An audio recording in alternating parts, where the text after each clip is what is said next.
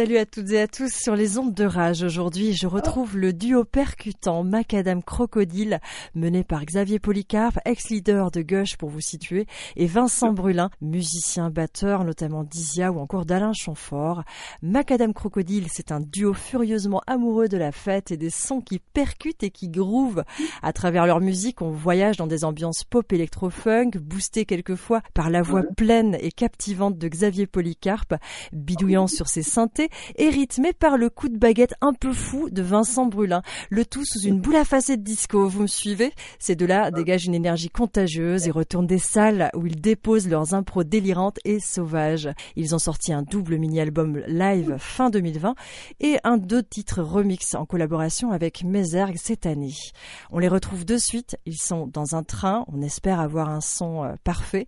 Xavier et Vincent de Macadam Crocodile à l'autre bout du fil. Salut Salut, mais c'est un superbe résumé. Est-ce que tu peux nous l'envoyer parce qu'on va le mettre dans notre bio, je pense. si vous voulez. bon, ça va, vous êtes en forme euh, Très bien. Bah, voilà, comme euh, on sort d'un petit concert, donc euh, évidemment coucher un peu tard, euh, lever un peu tôt, les yeux qui, qui, picotent un peu et, les rêves et les, souvenirs merveilleux de la soirée. Mais, mais tout va bien par ici. Et toi, Xavier, tu vas bien? Bah, moi, c'est à tout résumé, là, tu vois, j'ai plus rien à dire. Alors, on, va commencer par le début. Donc, euh, comment votre duo est né? D'où d'où est venue cette envie de composer ensemble? Parce que vous avez tous les deux des projets musicaux euh, en parallèle ou aviez eu. Voilà. Donc, euh, quelle a été l'envie de départ?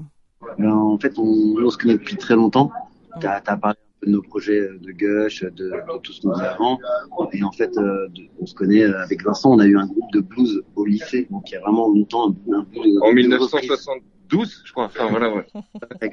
Non, mais on eu un petit groupe comme ça, on s'est rencontrés. On toujours été potes depuis cette époque, malgré voilà le fait qu'on a chacun diversifié les projets. Et euh, à un moment, euh, on, s'est, on a eu envie de se retrouver pour euh, voilà en marge de nos chacun de nos projets où on construisait quelque chose. Moi avec Gush, Vince avec son projet Fortune et son projet Brulin. Et on s'est dit tiens retrouvons-nous pour s'amuser sans tiens on va penser à une stratégie pour pouvoir que notre groupe marche ou ceci ou cela juste autour de de, du simple kiff de jouer en fait, hmm. qui des fois, des fois un peu se passe au second plan dans le, dans le quand on en fait notre métier. Et là, c'était, on a voulu remettre ça au premier plan. Voilà. Et en fait, en vrai, tout, tout ça n'était pas conscient. Hein. C'est juste, on s'est pas dit oui, je veux absolument un projet récréatif pour pour faire quelque chose de plus fun à côté de mon métier qui est plus sérieux.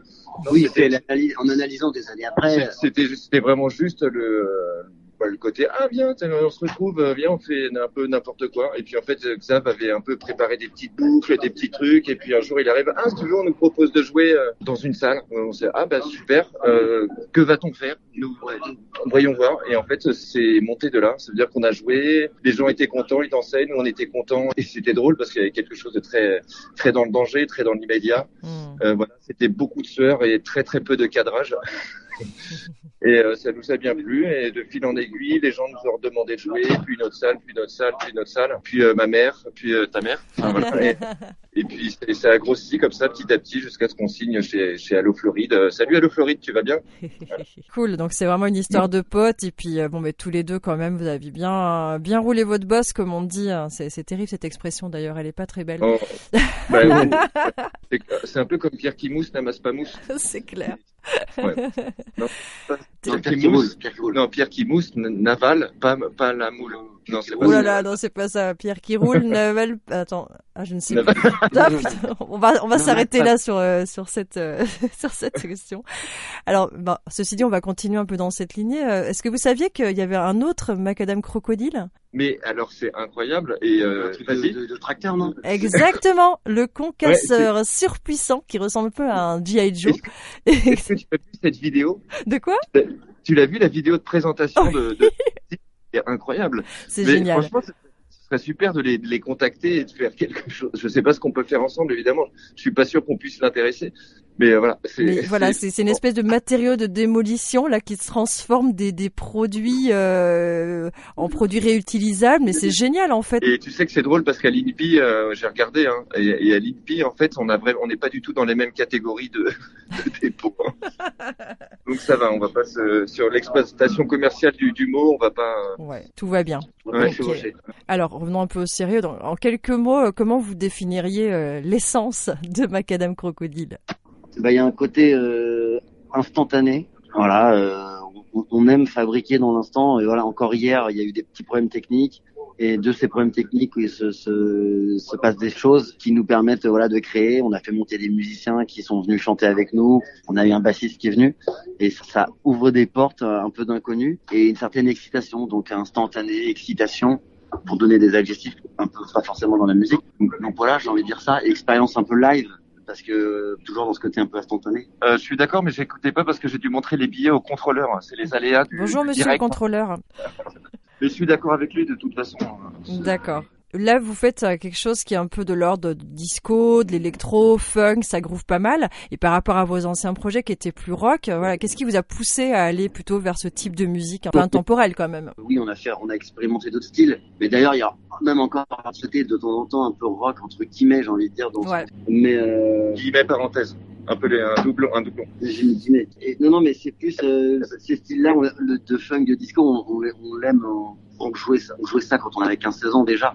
Hmm. Donc c'est c'est un terrain pour la danse qui est assez. Oui, on n'a pas dit, mais là aussi la danse est un des mots un peu clés. On aime bien faire danser les gens. En fait, il y avait vraiment l'idée de départ. On l'a fait au premier concert, on a joué un peu dans un club, et voilà, on se dit tiens, on a envie de faire, euh, bah, on a envie de faire danser les gens, on n'a pas envie de faire des morceaux, on a envie de que ça débite un peu à la manière d'un DJ set, comme c'est écrit dans notre biographie. Mm. Bien contre de pas s'arrêter, faire danser. Ouais, en fait, en gros, on a vraiment monté ce groupe pour faire danser les gens dans, dans des clubs. À la base, c'était, on avait envie de faire la fête. Pas d'interruption entre les morceaux, ça s'enchaîne. euh, pas de bravo.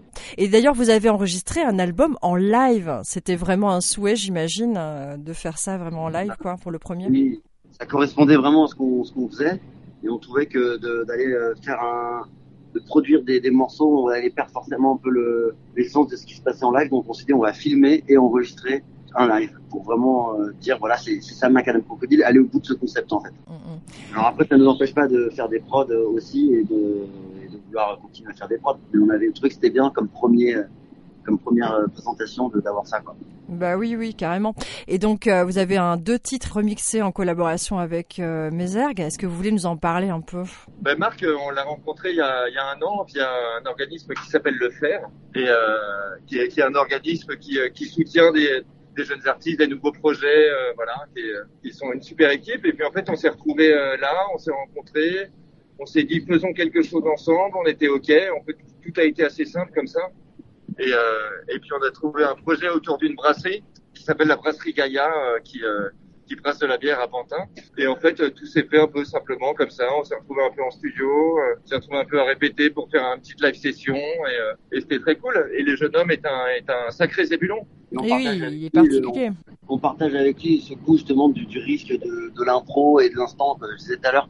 Il a ce- cette fibre. Donc on se retrouve assez facilement sur. Voilà, on se met autour de, de, de- d'instruments, tout de suite ça, ça part et on, on s'amuse quoi. Si vous deviez choisir, euh, vous seriez plutôt vinyle ou streaming?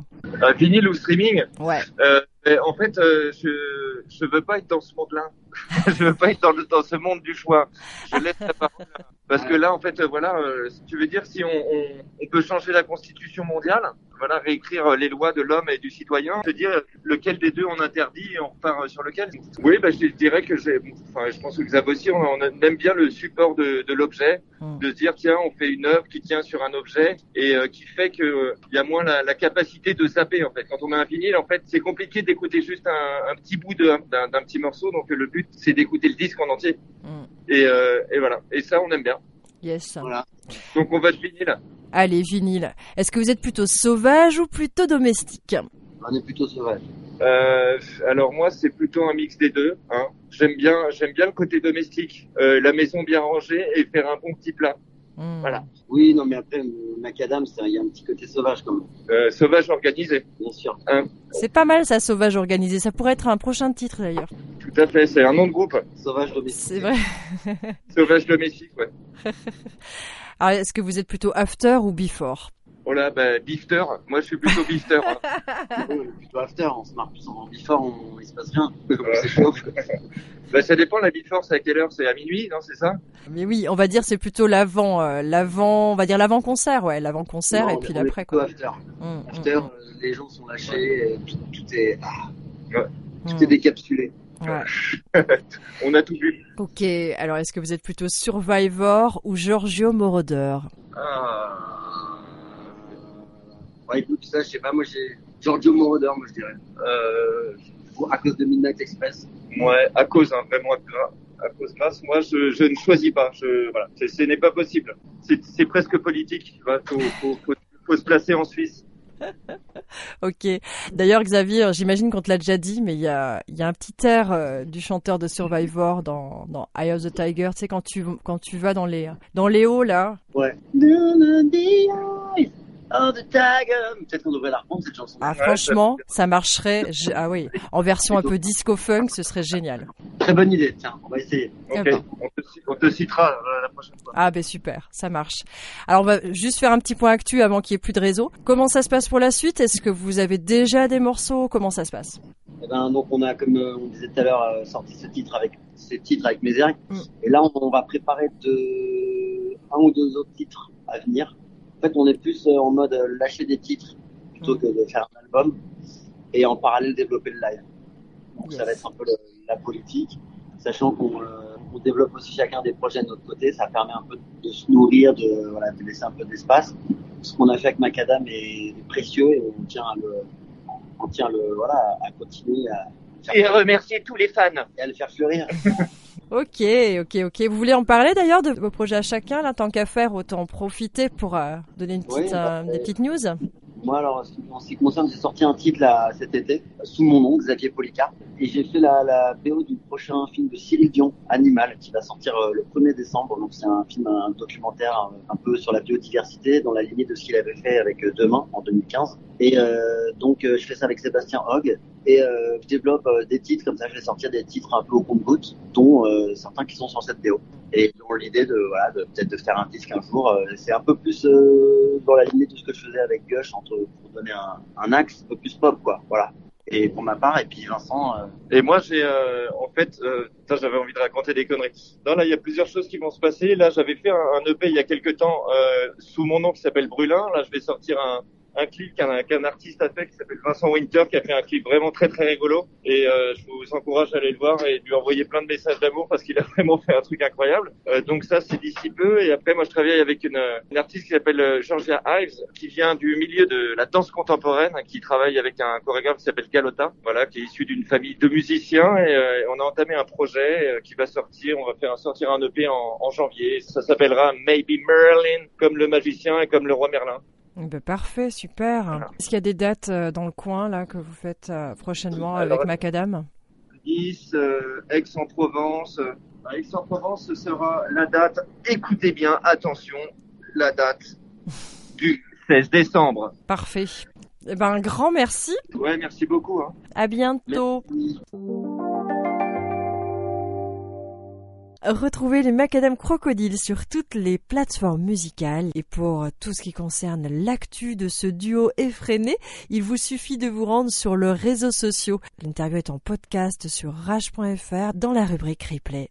À bientôt.